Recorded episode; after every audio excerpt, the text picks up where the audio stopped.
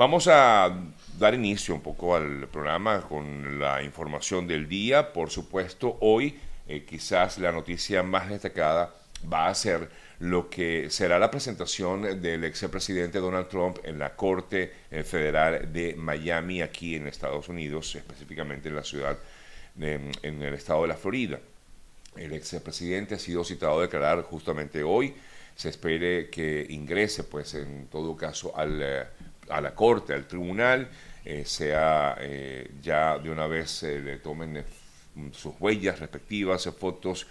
no se determina todavía si realmente va a ser esposado o no. Lo cierto de todos, para poder comparecer ante este, estas autoridades, pensamos que va a ser similar a la anterior, a la situación anterior. A pocas horas de presentarse aquí en Miami, el expresidente rechazó los cargos que han sido presentados en su contra. Eh, cargos, recuerden que son 38 cargos eh, que tiene en estos momentos eh, que enfrentar el exmandatario estadounidense por su presunta, em, por, bueno, por la tenencia de documentos clasificados en su poder considerados secretos y que fueron eh, encontrados en su residencia de Mar-a-Lago en Palm Beach, aquí también en la Florida. La Fiscalía, como decíamos ayer, ha solicitado por estos cargos, eh, por todos estos cargos, 100 años de cárcel al ex mandatario estadounidense. Eh, por lo tanto, pues hoy será oficialmente presentado ante las autoridades detenidos, eh, es, lo que entendemos, aunque esto no implica que vaya a ser encerrado en una cárcel, pero sí eh, será oficialmente detenido en el día de hoy. El exmandatario ha pedido a sus,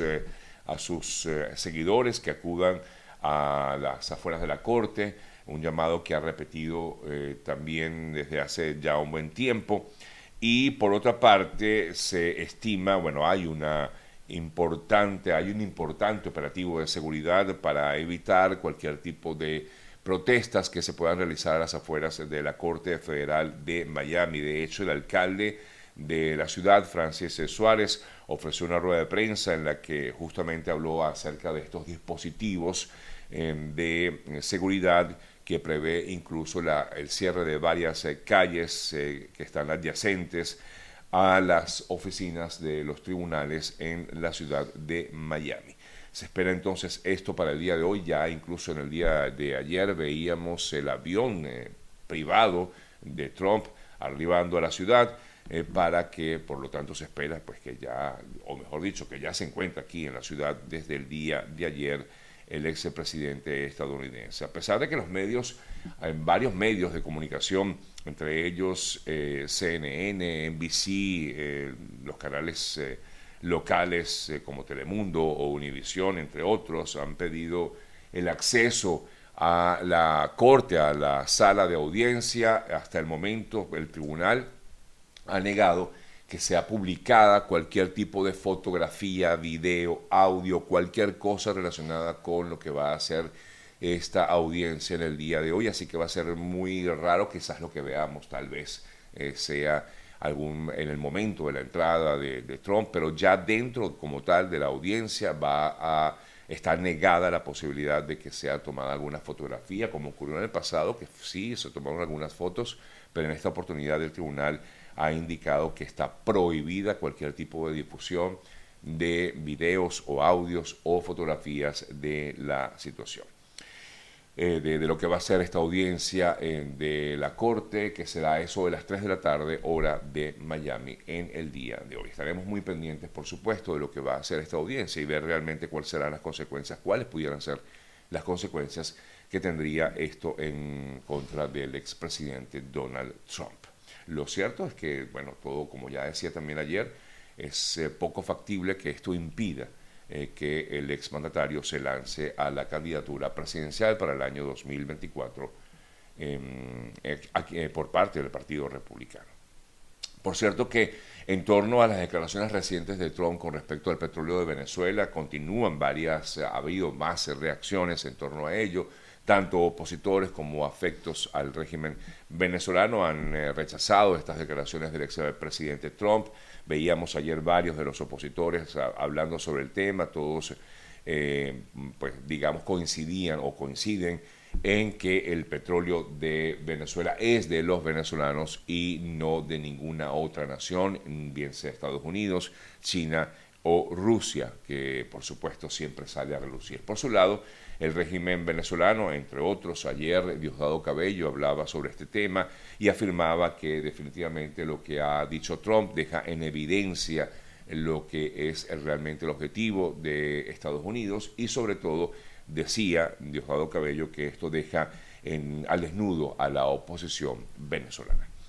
Revisamos en otras, eh, otras importantes noticias destacadas, sobre todo en el día de hoy. Y entre otras informaciones hay una noticia que nos viene desde Inglaterra cuando se da a conocer acerca de tres eh, fallecidos, tres personas murieron en Nottingham. Esto luego de un ataque de, eh, que mm, habría sido eh, liderado por una persona que conducía un vehículo, a una camioneta específicamente, con la que atropelló a algunas de las víctimas en la localidad de Nottingham. Hay tres heridos, la policía arrestó a esta persona sospechosa de asesinato y eh, por tanto pues se cerraron las vías ante esta situación. Esto ocurrió en el día de hoy, en horas de la mañana, eh, tomando en cuenta la diferencia de horario,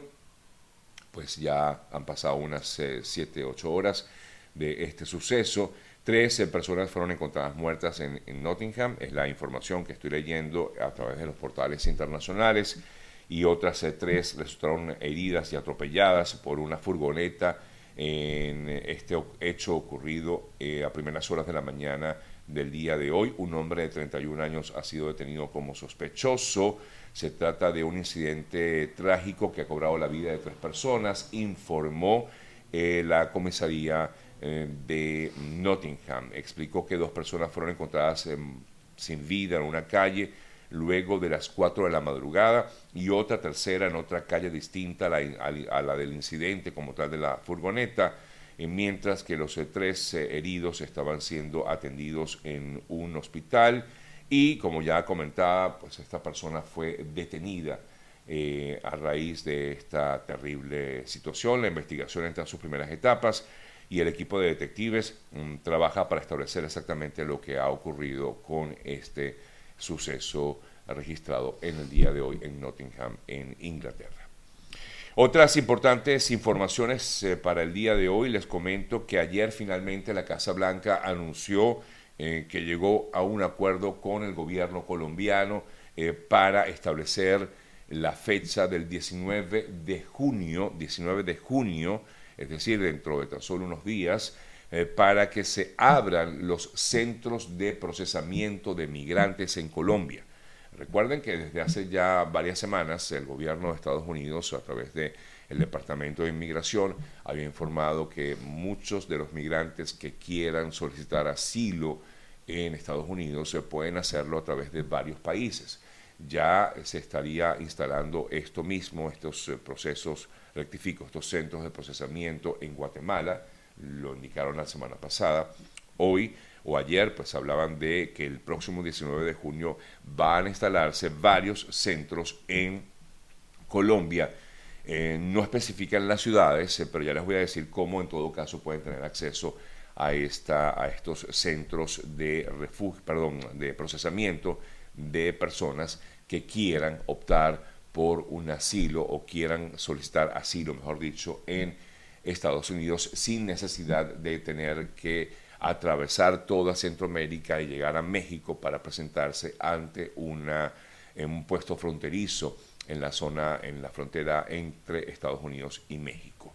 El eh, día de ayer ya se instalaron las de Guatemala, no indican cuáles ciudades, me, imagino que está en Ciudad de Guatemala, y a partir del 19 de junio va a también instalarse en Colombia. Y en Costa Rica también van a ser instaladas algunas oficinas. Eh, según lo que ha indicado el gobierno de Estados Unidos, va a albergar uno de los centros migratorios gestionados por el gobierno de Estados Unidos para procesar estas solicitudes de asilo de migrantes eh,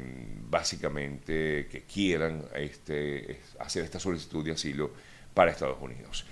Deben hacerlo a través de la página movilidadsegura.org eh, me imagino, porque yo no he visto esta página como tal, déjame ver si puedo entrar ahorita a ver qué información me da la página. Bueno, aquí está toda la información. El gobierno anunció la expansión de rutas legales hacia Estados Unidos para personas refugiadas inmigrantes en Sudamérica y Centroamérica. Dependiendo, dependiendo de tu situación individual, puede ser elegible para participar en este programa de movilidad segura. Em, bueno, ahí tendrían que entrar a la página para que vean un poco cómo en todo caso pudiera darse este proceso. Eh, no habla de ir directamente a la oficina, sino que tendrían, por lo que logro entender, repito, está apenas apareciendo la página ya eh, instalada o mm, publicada, pues eh, que es movilidadsegura.org esa es la página, repito, movilidadsegura.org. Es la página que ha dispuesto el gobierno de Estados Unidos junto con ACNUR y la Organización Internacional de Migración, la OIM, y afirma que es una, una aplicación total y absolutamente gratuita. Esto incluye la tramitación de solicitudes para este programa de movilidad segura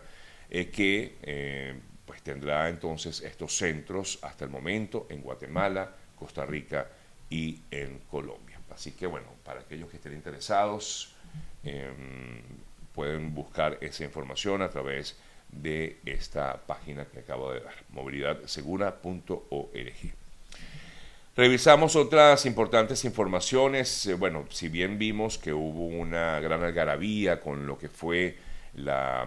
eh, el, haber encontrado con vida a estos cuatro pequeñitos que se perdieron en la selva de Colombia. Ayer hablaba, yo comentaba algunos detalles de cómo los chicos pudieron sobrevivir de la mano de la niña mayor de unos 13 eh, años de edad. También es cierto que en medio de todo eso, pues continúa también una ahora una importante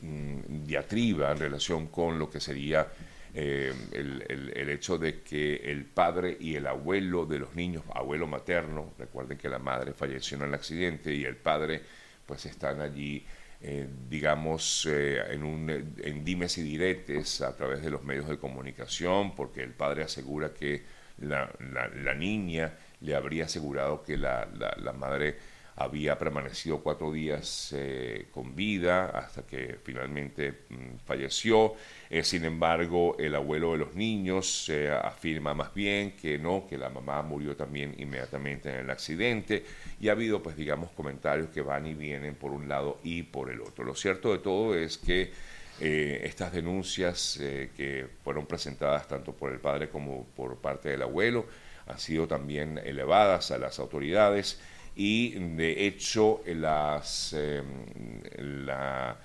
em, directora del Instituto de la Familia en Colombia ha llamado a declarar a los familiares eh, para poder conocer de cerca lo que realmente ocurre con estos pequeños, porque el abuelo también afirma que el padre, al parecer, maltrataba a la madre de los chicos. Eh, bueno, insisto, esto ha sido, digamos, todo, además de lo primero, lo que fue la buena noticia, pero también ha generado, han salido a relucir otros comentarios en torno a este eh, suceso, o lo que sería, pues, la custodia de los pequeños, que es lo que realmente ahorita se está, está en discusión, quién se va a quedar con los pequeños, si el padre de los niños o la familia de la madre, que los abuelos en todo caso. Hablando de Colombia, ayer el eh, expresidente Andrés Pastrana eh, reclamó lo que fue la muerte en extrañas circunstancias del coronel, eh, del teniente coronel Oscar Dávila, quien fue uno de los policías investigados por el polígrafo practicado a la ex niñera de la jefa de gabinete de Colombia, Laura Sarabia. De acuerdo con lo que se ha comentado en el día de ayer con respecto a estas declaraciones de mm, Pastrana, el exmandatario colombiano, eh, afirma que en todo caso, eh, em, bueno, comparó, mejor dicho, este caso, este escándalo eh, con el proceso judicial que vinculó a Ernesto Samper en el pasado, quien había sido señalado en su momento de recibir también financiamiento por parte del narcotráfico, lo que habría quedado en evidencia en su momento por parte del equipo o del cártel que dirigían los hermanos Rodríguez Orejuela. Y en este caso, el expresidente Pastrana afirma que tanto la muerte del coronel como las eh, inoportunas intervenciones de Petro eh, sobre esta nueva faceta, pues eh, huelen, decía él, apestan a ese llamado proceso 8000 en el cual estuvo vinculado directamente el presidente para ese entonces, Ernesto Samper.